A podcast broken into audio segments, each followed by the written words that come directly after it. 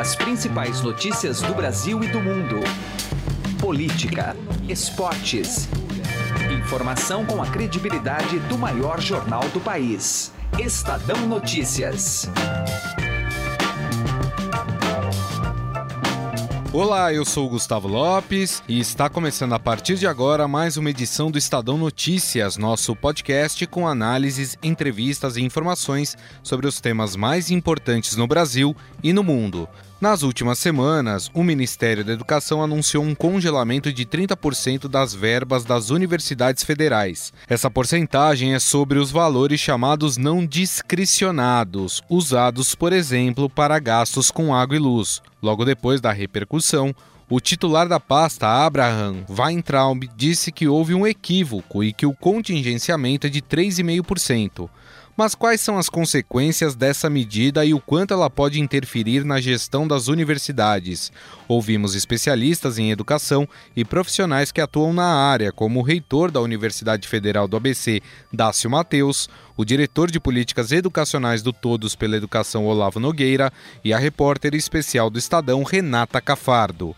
O Estadão Notícias é publicado de segunda a sexta-feira, sempre às seis da manhã, e você pode nos seguir e assinar gratuitamente nas plataformas iTunes, Deezer, Spotify, Google Podcasts e qualquer agregador de podcasts. Sejam bem-vindos e boa audição. Estadão Notícias. Chegaram novidades no Shop Together, o e-shopping com mais de 300 marcas como Lenny Blanc, Schutz, Carol Bassi, além de marcas exclusivas como Mixed, Animale e Ricardo Almeida. E o melhor, você pode parcelar suas compras em 10 vezes sem juros e receber tudo em casa, com entrega imediata e troca fácil e sem custo. Acesse já e confira shoptogether.com.br. Shop Together se escreve Shop 2 Gather.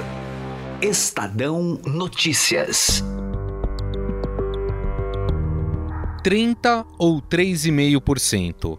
A dúvida surgiu quando o ministro da Educação Abraham Weintraub informou o contingenciamento dos repasses para as universidades federais. Em um primeiro momento, o titular da pasta havia dito que 30% seriam cortados das faculdades que promovessem balbúrdia. Após a repercussão das declarações, o ministro da Educação voltou atrás e informou que todas as federais teriam o mesmo contingenciamento. A confusão se deu porque os 30% de bloqueio não se refere ao orçamento total das universidades, mas apenas à verba para despesas discricionárias usadas para gastos como água e luz. Abraham Weintraub, ao lado do presidente Jair Bolsonaro, usou chocolates para explicar como seria a medida. E a gente está pedindo simplesmente que três chocolatinhos, três desses 100 chocolates, três chocolatinhos e meio. Deixa eu só cortar aqui, presidente. A gente não tá, esses três chocolatinhos e meio. A gente não está falando para a pessoa que a gente vai cortar, não está cortado. Deixa para comer depois de setembro. É só isso que a gente está pedindo. Isso é segurar um pouco.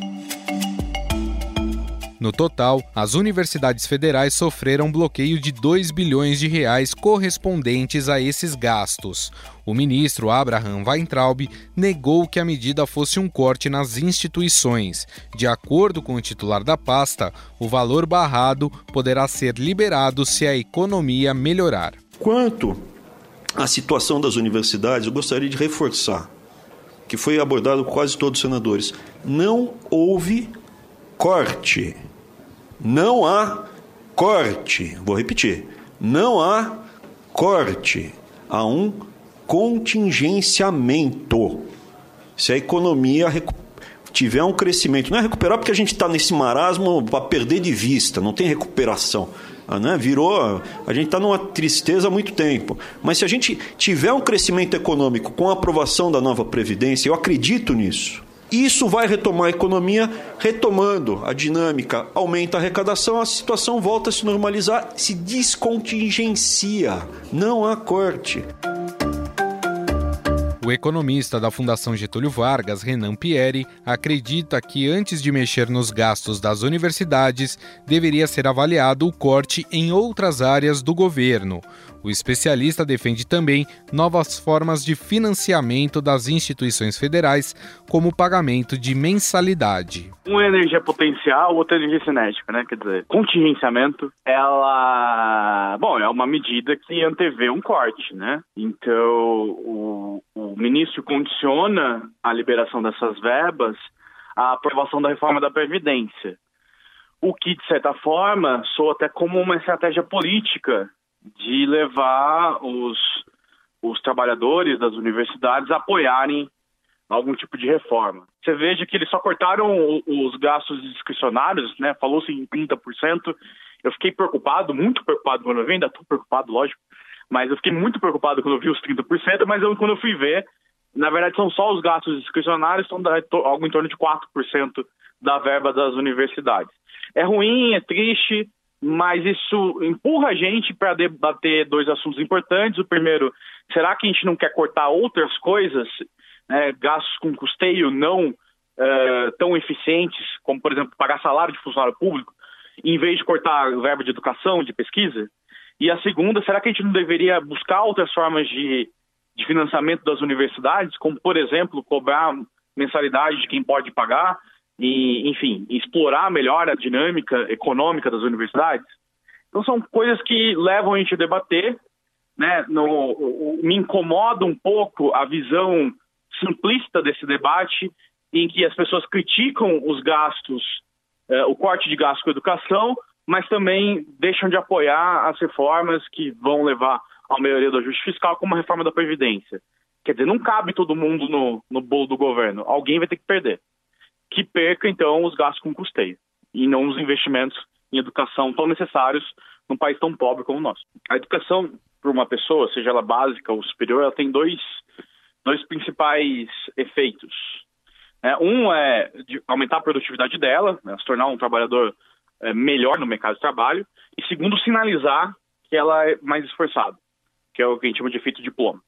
As duas coisas são importantes. Isso justifica o efeito diploma, por que, que as pessoas fazem alguma faculdade para trabalhar em, em, áreas que não tem nada a ver com o curso deles, mas mesmo assim valeu a pena ter feito a faculdade. No caso do ensino superior, o investimento, uh, principalmente quando a gente está falando de pesquisa, é, a gente está falando de inovação para as empresas, né? Então, parte dessas pesquisas, diretamente ou indiretamente, acabam impactando a produtividade das empresas através do descobrimento de novos produtos ou de melhoria é, da eficiência do, dos sistemas. E mesmo se a gente pensar em, em pesquisa básica, é, em física, em matemática, ou em biologia, ou por que não em ciências humanas, né? Porque, enfim, afinal de contas, a parte de recursos humanos das empresas é super importante, sai também da área de ciências humanas.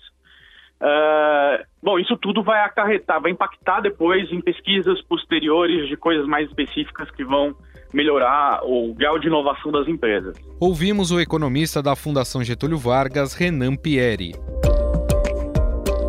O reitor da Universidade Federal do ABC, na Grande São Paulo, explica que existe um erro de cálculo nos custos das instituições. Segundo o professor Dácio Mateus, ao avaliar todas as despesas, o contingenciamento pode interferir no funcionamento das federais. Uh, isso tem alguma variação efetiva de, uh, de, de universidade para universidade, uma vez que o custeio das, das universidades ele é composto por várias ações.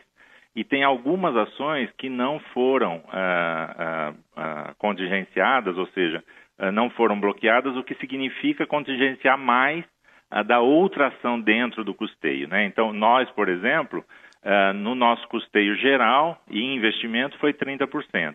Mas se eu olhar o custeio eh, de contas correntes, que são contratos de vigilância, contratos de eh, limpeza, contratos de, de transporte, eh, pagamento de água, luz, telefonia, algumas bolsas também acadêmicas e tal, isso tudo está numa ação que foi contingenciada em perto de 36%. Tem um problema no entendimento da, do, dos, dos custos das universidades que é o seguinte, uh, que uh, quando você, colo você coloca o, a folha de pagamento dos ativos e dos inativos, isso eleva, isso dá um, uma distorção no cálculo de custo da universidade, porque principalmente nas universidades mais antigas, a folha de pagamento dos inativos, ou seja, dos aposentados, é contado como custo da universidade.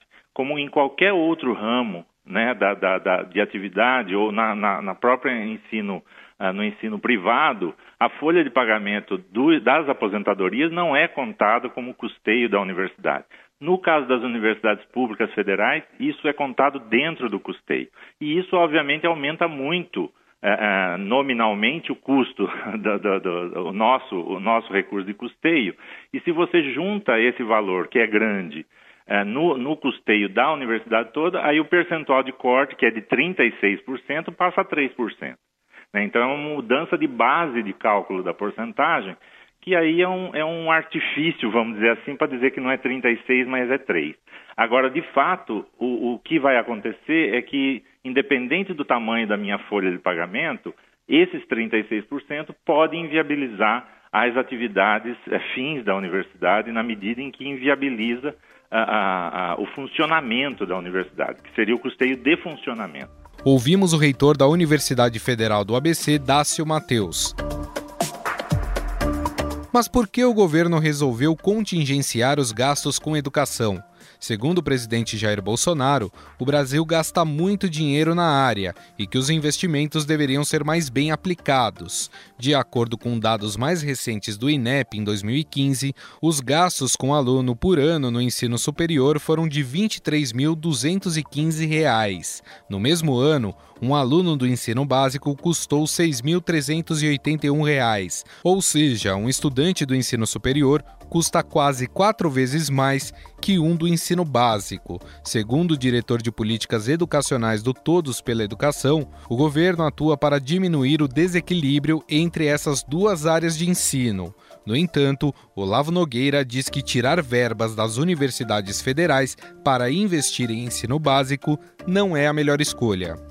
A gente percebe que há um desequilíbrio né, entre o investimento per capita nessas duas áreas muito maior do que a média é, dos países mais desenvolvidos.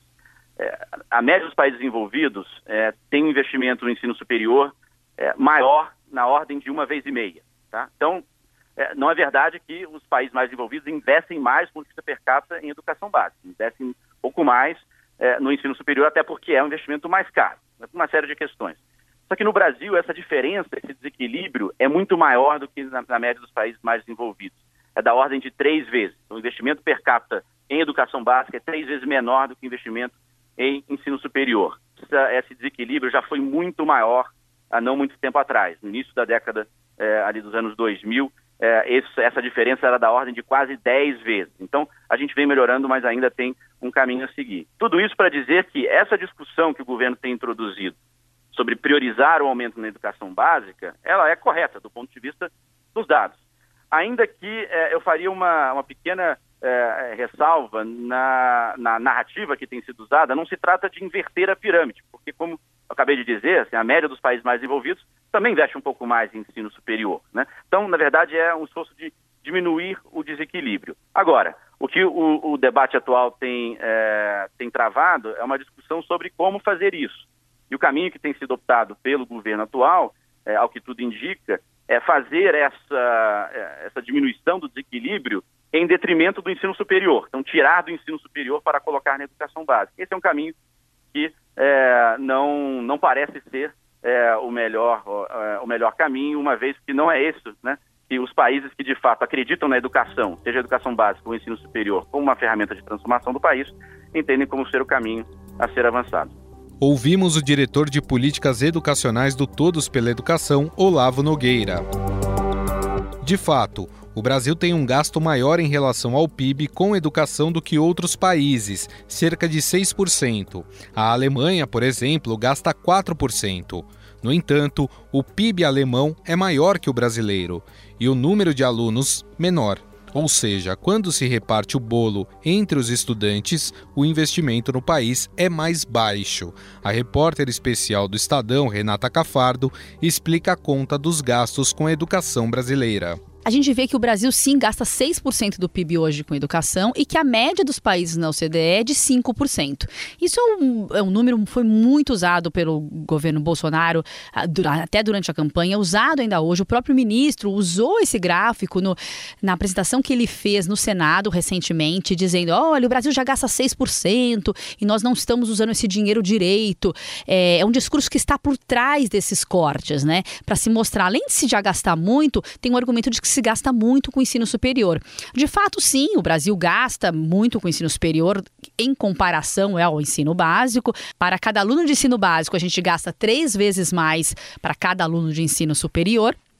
E isso é uma relação um pouquinho acima assim dos outros países da OCDE, mas o problema é que no bolo total a gente não gasta tão, tanto assim. Por quê? Vamos dar um exemplo na Alemanha, que é um país desenvolvido que gasta 4% do seu PIB com educação. Eles têm um PIB de 3,5 trilhões. Nós temos um PIB de 1,7. Sabe quantos alunos eles têm? Para dividir hum. esse, esse valor que é usado em educação, eles têm 9 milhões de alunos, tanto no ensino superior quanto no, no, no ensino é, básico, juntos. A gente tem 56 milhões de alunos. Então, o que, que importa no gasto com educação? É o valor gasto por aluno e não o total que um país gasta, porque é isso que vai chegar na escola, claro. de fato de um país. E a gente ainda está muito longe de gastar quanto gasta a média dos países da OCDE, que é de cerca de 10 mil dólares por aluno ano. A gente gasta 4,4 mil dólares aluno ano, ou seja, bem abaixo. Então, esse discurso de que já temos dinheiro demais, não estamos gerindo esse dinheiro direito, não é verdade. E é o que está por trás desse discurso hoje de se reduzir as verbas de educação. O que eu acho que muito educador defende é que o MEC tivesse sido poupado desse contingenciamento. Né? Alguns ministérios tiveram cortes muito inferiores, como, por exemplo, o Ministério da Saúde, foi praticamente poupado, praticamente, praticamente não houve. O Ministério, por exemplo, da, da Mulher, dos Direitos Humanos, da Família, só teve 20% de contingenciamento, enquanto o MEC teve 31%. 1%, segundo próprios dados do ministro. Então, será que há uma prioridade mesmo na educação nesse governo? É isso que as pessoas questionam, né? Por que, que o MEC não foi poupado ou pelo menos reduzido, né? Não haver um contingenciamento tão alto, já que é uma área tão estratégica para o desenvolvimento do país. Ouvimos a repórter especial do Estadão, Renata Cafardo. Estadão Notícias. Direto ao assunto, com José Neumann e Pinto.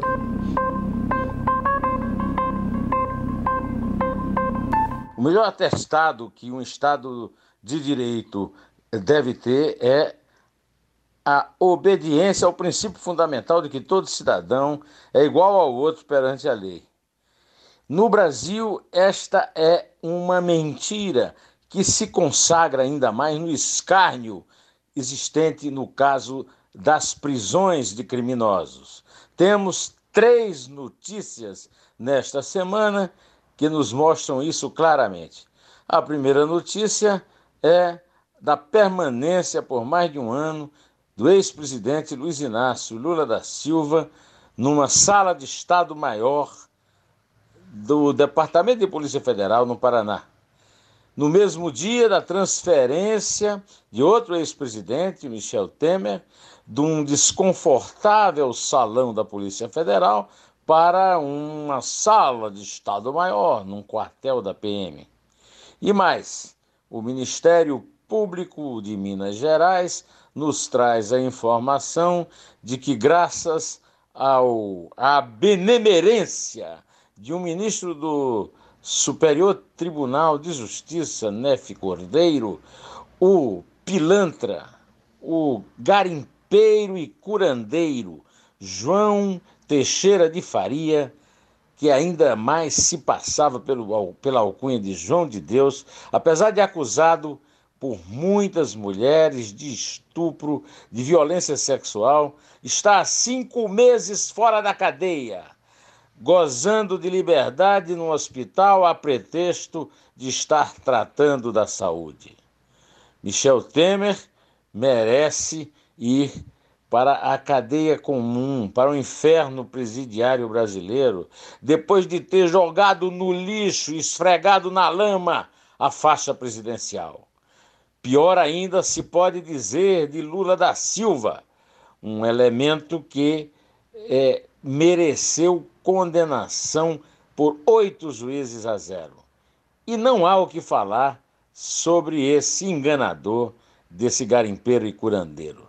São a prova viva de que a democracia no Brasil às vezes é uma balela, principalmente pela vida mansa que alguns privilegiados têm em prisões. José Neumann de Pinto, direto ao assunto. Estadão Notícias. Alguma vez você já parou e pensou o que 1% pode fazer a mais pela sua previdência? Pode parecer muito pouco, mas faz a conta aí. Em alguns anos, essa diferença pode render uma viagem, uma casa ou até mesmo mais tranquilidade na sua aposentadoria. Agora, não vai descobrir isso só lá na frente, não, né? Compare agora aonde rende mais. E eu garanto para você que a XP é uma ótima opção para sua previdência. Acesse xpi.com.br e traga sua previdência para XP. XP Investimentos, mudando para sempre o seu jeito de investir.